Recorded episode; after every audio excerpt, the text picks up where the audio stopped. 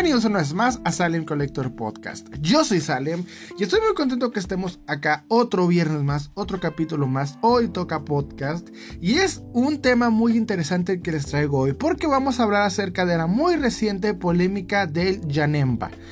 Esta polémica se acaba de suscitar hace un par de días. Yo me acabo de dar cuenta hoy mismo. Y eso porque noté pues varios este, memes en, en mi inicio de sesión. No sabía a qué se refería. Ya investigué el tema. Vi qué onda.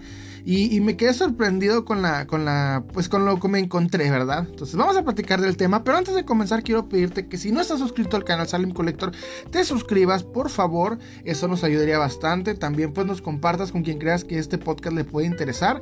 Y también si te gustan mucho estos podcasts, recuerda que estoy subiendo primeramente a Spotify y me puedes encontrar también como Salem Collector. En fin, el tema de hoy, el Yanemba de la discordia. ¿Por qué? Bueno, hace eh, unos días sucede una, eh, polémica, una, eh, pues sí, un tema ahí medio muy interesante. Me, encanta el coleccionismo que ni siquiera llegamos la semana de 2021 y ya tenemos nuestra primera polémica del año. Entonces la acabo de ver y, pues la verdad me, dio mucha risa y tristeza a la vez porque pues es una situación muy interesante que vamos a platicar, ¿ok? Hace unos días un sujeto publica lo que vendría siendo un Yanemba, ¿ok? De este personaje de Dragon Ball. Creo que sale en Dragon Ball GT si no me equivoco. Pero en su versión este, gordita, en su versión amarillo, eh, eh, gordo. ¿Verdad? Y este sujeto lo pone en 6.500 pesos. Estoy iniciando rápido el podcast para contar, pues, por todo lo que quiero hablar del tema, pero más, más para que se den cuenta lo que sucedió. Entonces, empieza a haber un acúmulo de, problemas, de, bueno, de burlas, de memes, de comentarios y, memes constantemente. Y yo me voy dando cuenta gracias a que pues la gente está comente y comente y publique, publique muchos memes y me aparecieron en mi inicio de sesión. Ya hicieron hasta un grupo con la imagen de esta eh, persona y, su figura. Y cuando me pongo a ver qué sucedió y, me pongo a investigar más a fondo, me lleva una triste y, muy deprimente sorpresa. Y ahorita voy a platicar por qué.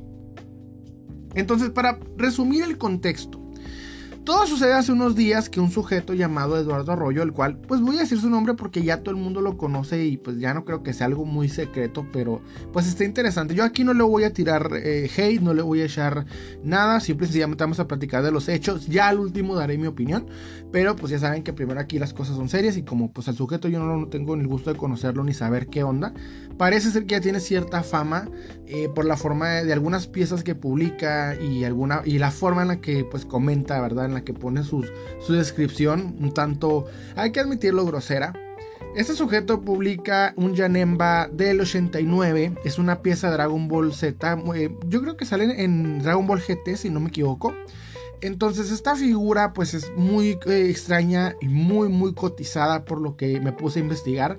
Y el sujeto la pone en 6.500 pesos, ¿ok? O bueno, creo que la pone primero en 5300 y luego después en 6500. El caso es de que está pidiendo una cantidad pues bastante considerable por la pieza. Empezaron a ver muchos eh, eh, comentarios, memes, etcétera. Y todo porque cuando inicia este sujeto recién publica la pieza, publica la pieza, publica el precio y típico de, yo considero actitud de vendedor tóxico que es Primero decir, este, no acepto eh, nada en abonos, nada fiado, depósito directo y solo hoy. Y abajo en la descripción tenía un agregado que creo que ya pues ya rayaba en lo, en lo grosero, en lo insulto, que decía pues si no sabes de que si no, si no sabes de esta pieza, este, no opines, esto no, esto es mucho más caro que un Marvel Legends o que un, que un Toy o que un Buff Legends, así, o sea, eh, palabras más, palabras menos, no estoy citando. Pero prácticamente fue lo que dijo. Entonces, esto generó mucha eh, discordia, polémica. Obviamente se le fueron encima. Le pusieron memes hasta el cansancio. Memes muy tontos, la verdad. Creo que hay, mucho boomer en el coleccionismo. Déjenme decirlo, porque. Porque no es que yo sea experto en memes, no creo que se pueda hacerlo, pero como que sí hay unos que, que no tienen muchos sentidos. Y, hay una hasta cierta homofobia en el coleccionismo. Luego hablaremos de eso, pero ya prácticamente cualquier vendedor o persona que coleccione que no sea grato para la, vista del, coleccionista común en México, pues se le considera homosexual, lo cual no sé por qué. O sea, es como un insulto decirle, ah, gay o, joto, y, me ha tocado que hasta me digan, y así como que, pues no me ofendo porque me digan algo así, o sea, digo, no soy gay, pero no me molestaría hacerlo. Bueno, el caso es de que, no, ya aquí Salem se está declarando, no, no, lo que pasa es que yo la verdad creo que eso es un insulto muy tonto porque las personas, ser gay no es algo negativo o, malo, tengo amigos gays, la verdad, muy, muy eh, respetable, pero ese es tema para otro podcast, ya me estoy desviando. El caso es que este sujeto pues este publica esta esta eh, cómo decirlo pues este este este esta pieza de colección. La gente le publica entonces él vuelve a publicar esta pieza pero ahora diciendo que la vendió en 19 mil pesos burlándose diciéndole órale este pobres o, o como les comentó ahí no sé una, grosería que ya la vendió y ratito después, no sé si unos días después o al día siguiente, publica la misma pieza, pero ahora en 6.500 pesos. Obviamente la gente haciéndole memes, haciéndole, o sea, le metió más fuego a la leña.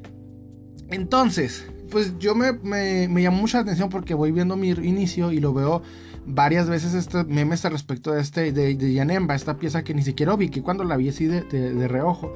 Ya cuando me voy viendo que pues son muchas cosas, muchos comentarios y ya es hasta una especie de, de mame, burla ahí en, pues yo diría varios grupos, pero más en, en uno específicamente. Esto sucedió en el grupo de eh, el basurero de Yuba. Un grupo el cual yo tengo ahí un historial de, de, Ya me ha pasado cositas. Este, la verdad, no es un mal grupo, es muy buen grupo de venta. Muy buenos clientes adquiridos en ese grupo. Pero este sí me ha pasado ahí una, situación que ahorita, ahorita platicamos. Pero el caso es de que ese sujeto hace, este rollo. Entonces yo me pongo a investigar a ver, pues, a ver si o sobre está exagerando la pieza o si la pieza, pues, es lo que es. Entonces toda la mañana me puse a ver porque me gusta el chisme, me gusta el morboso y morboso. Me pongo a buscar la pieza a ver qué onda y me encuentro con que la pieza llega a costar hasta 400 dólares en eBay. Entonces voy viendo la pieza de eBay que está en caja y la pieza que este sujeto está anunciando. Estoy viendo todos los detalles posibles, cada cosa. No puedo apreciar muy bien la pieza porque pues no la tengo en mis manos, ni la original, ni la, ni la que este sujeto está publicando. Pero como bien diría uno, a ojo de buen cubero, viéndolo más a profundidad, lo más que pude, eh, en mi opinión, y en este caso no daría tal cual mi opinión a la ligera pero creo que la pieza pues es original y hasta el precio que está dando no está realmente muy perdido. Creo más bien que lo que pasó eh, tras los memes, tras las opiniones, tras todo este rollo, pues fue que el sujeto como llegó con una actitud negativa, vendiendo una pieza muy, muy eh, extraña, nada atractiva, pero muy cotizada, generó esta eh, burlas y, y pues memes, etcétera viendo los comentarios, un par de personas que pues saltaron, ¿verdad? Eh, la idea de, poner memes o burlas tontas, pues comentaron que la pieza sí puede costar eso, pero ellos consideraban que no era original porque le veían detalles que no. Unos, unos ponían más como que él tenía rebabas o no se veía los detalles. Yo personalmente no vi nada por el estilo de eso. rebabas me refiero a rebabas como detalles de, pintura salida de lugares donde no es. Como cuando agarras una figura bootleg y ves que el ojo está medio salidillo, que este, una bota está pintada por arriba de la rodilla. Cosas así extrañas. O sea, pues me voy dando cuenta que no, no tiene. De hecho, la figura está muy bien pintada. Y hasta eso, checando en eBay, me encuentro un lote de, de Yanembas este, bootleg, ¿verdad? Y sí se notan las rebabas que estaban diciendo, pero en esta figura que anunció el sujeto no. Entonces, pues me voy dando, viendo ahí que a ver qué sucede. Y, pues lo más que yo pude notar con las imágenes que tenía a la mano, pues la verdad noté que la figura sí podría ser la que estaban anunciando. Miren, en eBay hay un rango de 300 a 400 dólares el precio de esta pieza, pero en su caja en perfecto estado.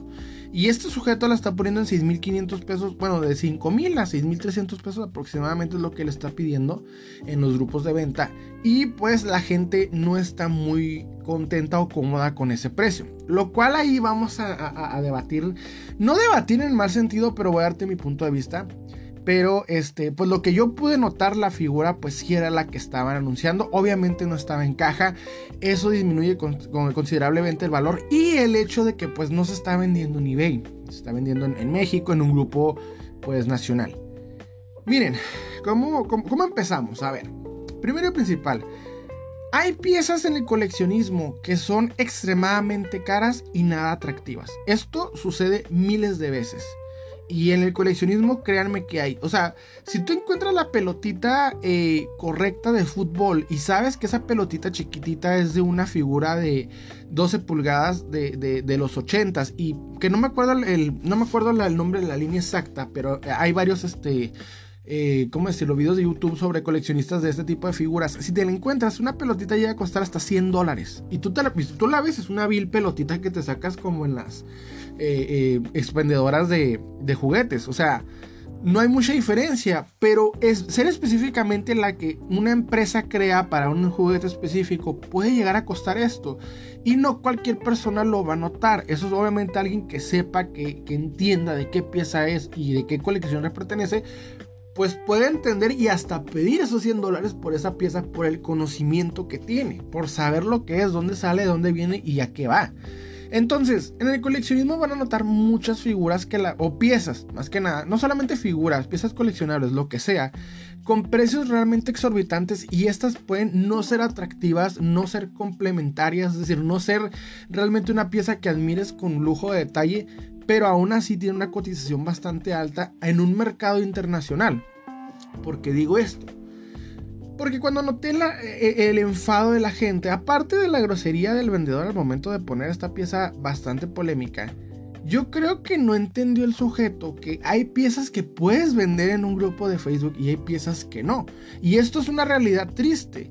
Porque yo sé que hay personas que aunque pues lo que yo noté en estos comentarios es que las personas estaban más molestas con el hecho de ver una pieza así de cara con ese super mega precio y la pieza pues ni siquiera es atractiva. Estamos hablando de un, de un Yanemba gordo, ¿verdad? Eh, totalmente amarillo, una pieza que parece alcancía con esos precios. Obviamente la gente se confunde, no entiende y no se juzga, ¿ok?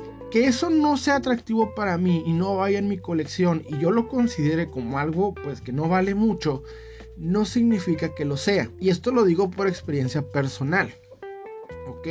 Hay piezas de coleccionismo de un rango tan alto de precios, pero al verla es una pieza muy burda, muy simple. Les voy a contar mi anécdota de, de por qué digo esto y por qué lo sé. ¿Ok? Me fui de cacería a Estados Unidos cuando podía hacerlo antes del cierre de los puentes con, pues ya saben, la pandemia. Y me encontré un bate de béisbol con la cara como de zombie. O sea, era un bate de juguete, yo diría de unos 35, 40 centímetros menos. O sea, un vil juguete, eh, pero voy viendo el estilo del, vamos a decirlo, de la, la, parte donde está la cara del bate, o sea, como tenía ojos y detalles de zombie y lo relacioné con Mad Balls. Recuerden estas pelotas ochenteras, ¿verdad? Que tienen caras como, como pues de monstruos, zombies, etc. Bueno, me encontré este, un bate con este estilo. Pero lo voy viendo el detalle, el peso, la forma, todo esto, pues la verdad no se veía una pieza muy interesante. Sin embargo, la compré y me costó 3 dólares. Voy buscando lo que es y no encuentro información muy, muy vaga información en internet. Contacto con varios conocidos por inbox, les digo, ¿ya has visto esta pieza? ¿Sabes de qué es?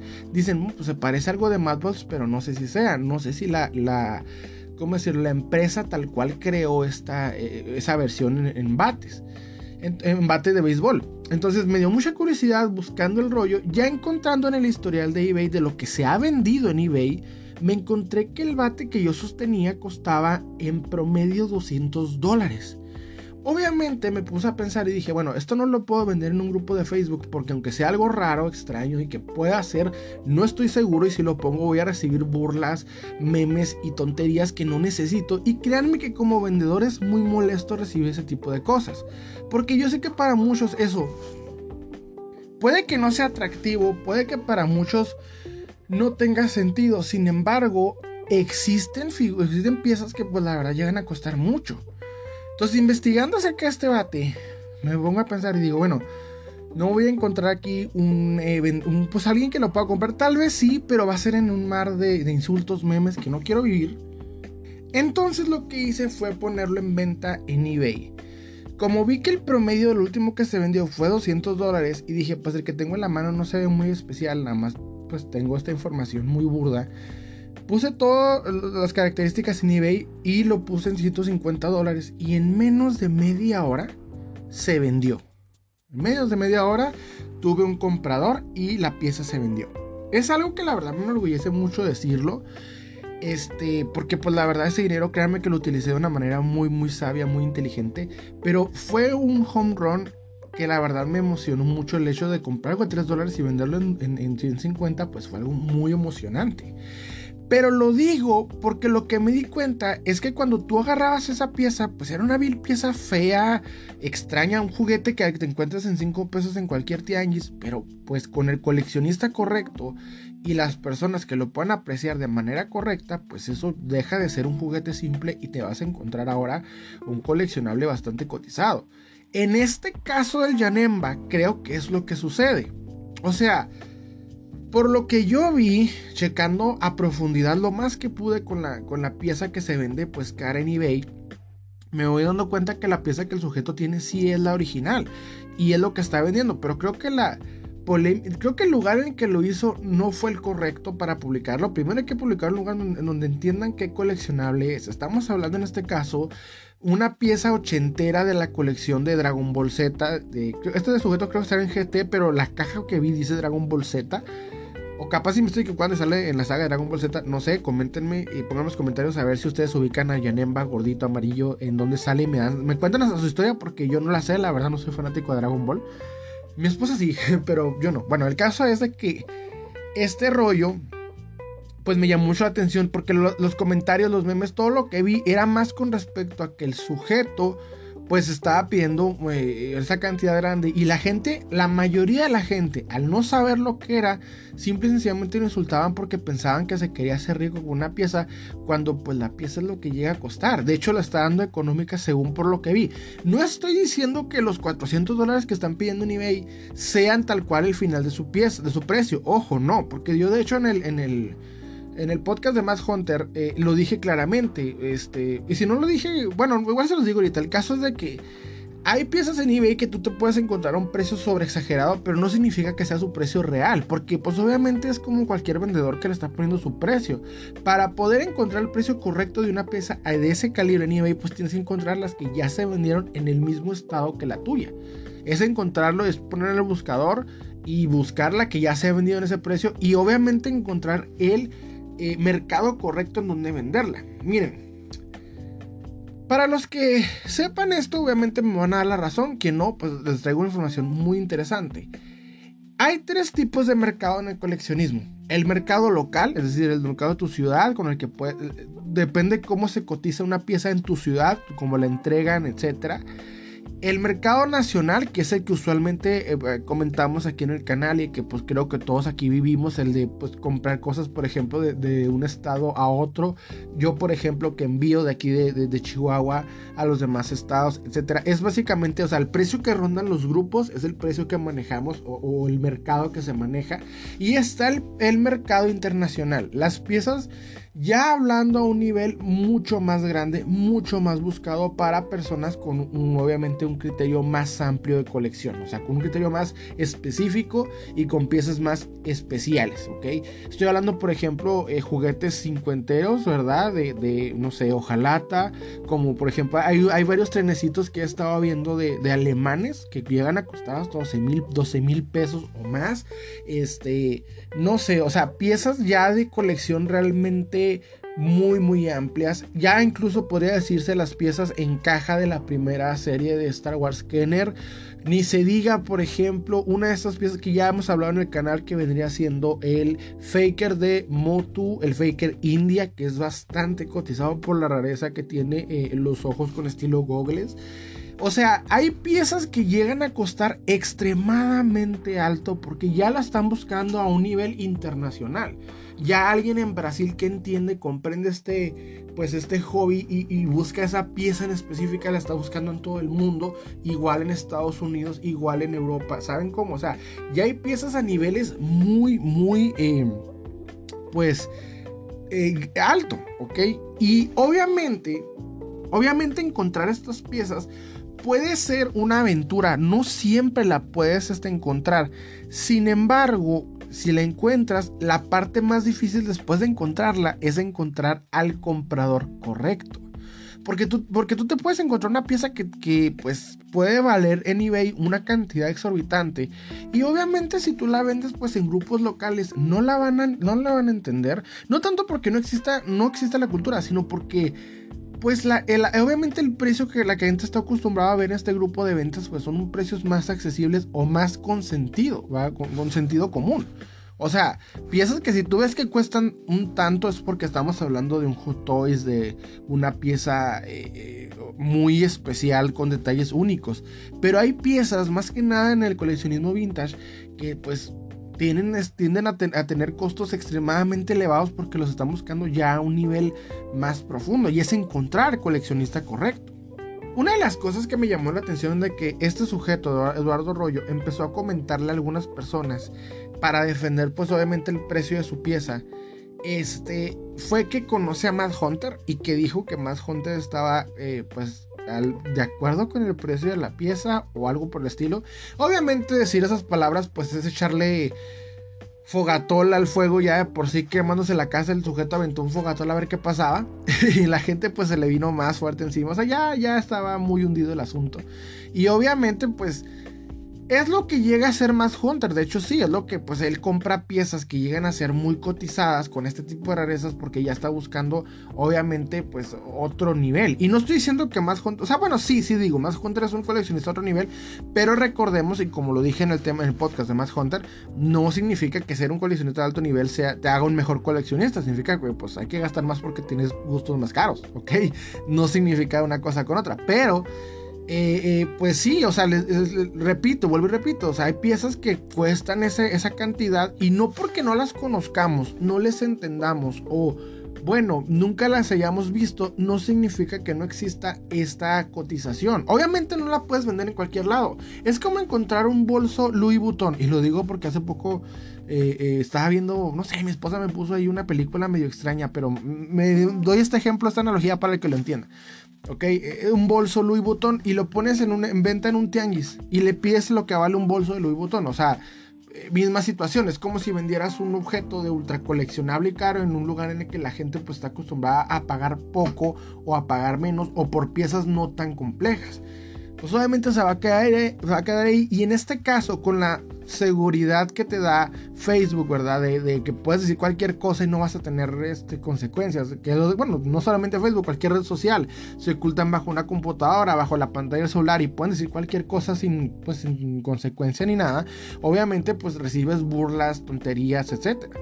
Entonces, o sea, para, para, entender más rápidamente este tema y lo que estoy tratando de decir es que el sujeto sí, en efecto, estaba vendiendo una pieza de un eh, calibre alto. Sin embargo, la actitud con la que llega, con la que comenta, y todavía que parece ser que ya tiene un historial de, piezas similares con las cuales se comportó pues grosero, obviamente recibió lo que tuvo y en ese aspecto considero que la verdad este, pues tuvo lo que merecía. Pero no quita el hecho de que la figura pues cuesta lo que cuesta. O sea, ¿existe quien la pueda pagar? Sí, obviamente dice que en México hay señores, en México hay coleccionistas tan, eh, eh, ¿cómo decirlo? Pues con la, con la eh, oportunidad económica, con, o sea, coleccionistas de un, de un calibre extremadamente alto eh, supe de un sujeto que tiene como una especie de biblioteca en la cual entrabas y tenías así figuras, props y ni se diga. Hay un sujeto en México que tiene la capa de Christopher Reeve que se utilizó en una de las escenas. O sea, ¿existe el coleccionista con la capacidad de pagar en México? Sí, pero no, pero los grupos no es la manera de llegar a estas personas. Creo que hay que buscar otros medios para poder llegar y otras formas. El lugar en el que este sujeto quiso publicar esta pieza no fue correcto. Yo lo, yo lo eh, pongo mucho. Hay piezas que cuando yo me encuentro en la cacería y sé que tienen un mayor eh, eh, costo elevado. Por ejemplo, el caso de Spider-Man McFarlane. De hecho, yo platiqué esto en un video. Pueden buscarlo en el canal Salem Collector. El Spider-Man McFarlane hay dos versiones, hay, dos variantes y dos versiones. Creo versión es la mejor palabra que, para este caso. La versión negra y la versión este, azul. La versión azul llega a costar hasta 3 mil pesos y la versión negra pues llega a costar hasta eh, como unos 1500 a, a 1800. Pero no en México y menos en un grupo de, de, Facebook. O sea, puedes conseguirlo sí, pero no en un grupo de Facebook. Porque en un grupo de Facebook te van a ofrecer, y llega a pasar, de hecho, me, pasó. Te digan, yo por ejemplo, esa pieza la conseguí en un grupo de Facebook por 250 pesos. Y a veces hasta me llegan a ofrecer 150. Entonces, cuando yo obtuve un, un Spider-Man McFarlane de traje negro, no lo puse a venta en un grupo de México, lo puse luego, luego en venta en eBay y obtuve 70 dólares.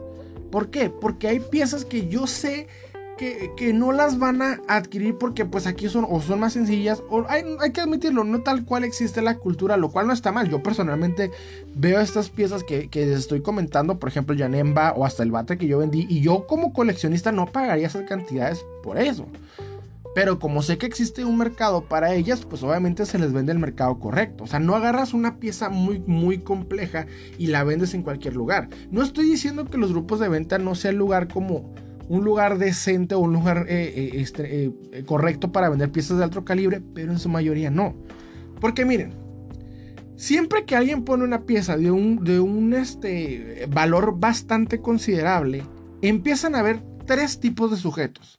El primero, el que te da su opinión. No sé por qué siempre que alguien pone un, este, digamos a decir un ejemplo, y de hecho pasó, esto es verdad, esto ya es anecdótico.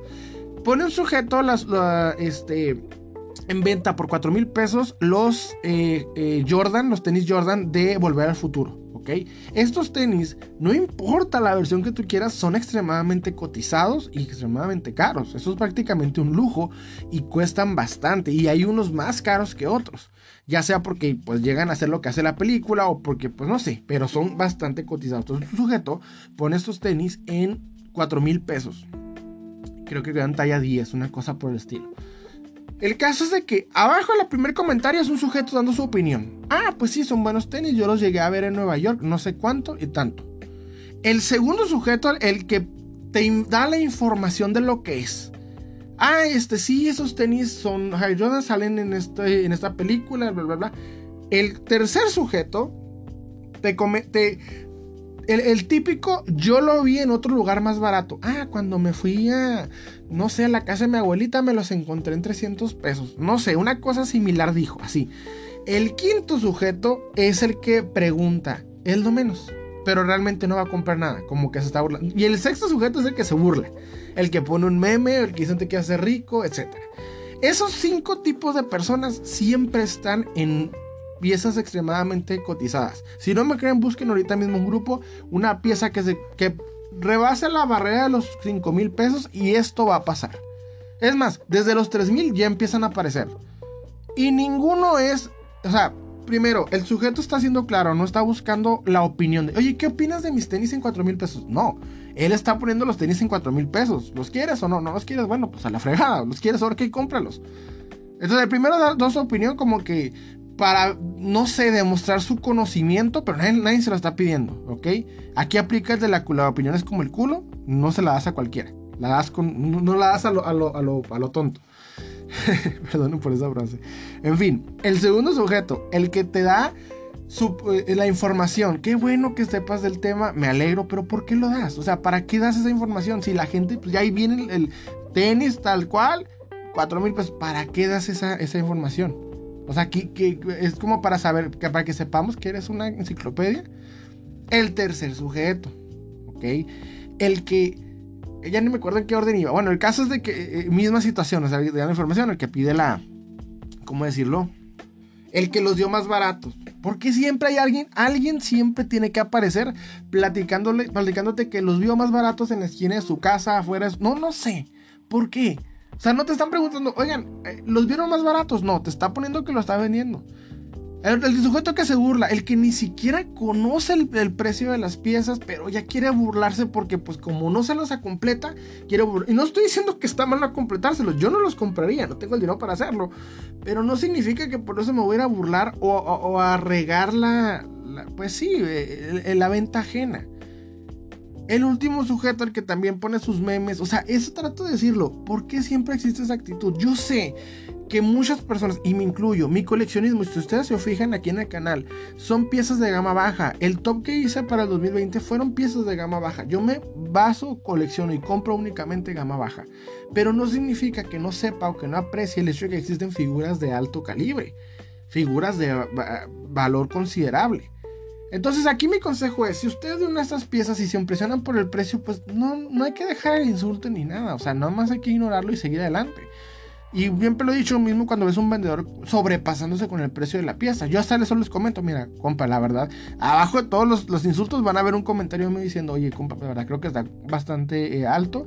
No me gusta meterte, pero creo que deberías de considerar, este, reconsiderar el valor de la pieza, porque sí es bastante alto. O sea, no sé, ahí trato de ayudar a la gente, no sé ni por qué, pero bueno. Entonces, en el caso de este sujeto, para concluir, creo que la actitud que tenía, pues eh, rindió los frutos que buscaba, o sea, llegó con actitud grosera y la gente fue grosera con él. Hay que tener educación al momento de hacer las cosas. Y también, pues si tienes una, una pieza de calibre alto, de, de precio alto, buscar en dónde venderla de manera correcta no este, poner en grupos de venta porque no es el lugar para ponerlas. Ahí hay que poner piezas pues eh, comunes, entre comillas, o sea, hay piezas raras que puedes poner, se pueden adquirir, no digo que no, pero pues no cualquier persona compra, eh, obviamente las personas que pagan, que saben, que entienden este tipo, de, que tienen el dinero para hacerlo, no adquieren de los grupos de venta. Y no digo que sea malo, yo personalmente solo adquiero de grupos de venta, ¿verdad? Pero, pero obviamente piezas de alto calibre requieren pues compradores de alto calibre. En fin, eso fue todo por mi parte. Espero que les haya gustado. Los invito a darle like, suscribirse. Recuerden que abajo en la descripción tenemos todos nuestros links directos. Les ha hablado Salim y les deseo un excelente día.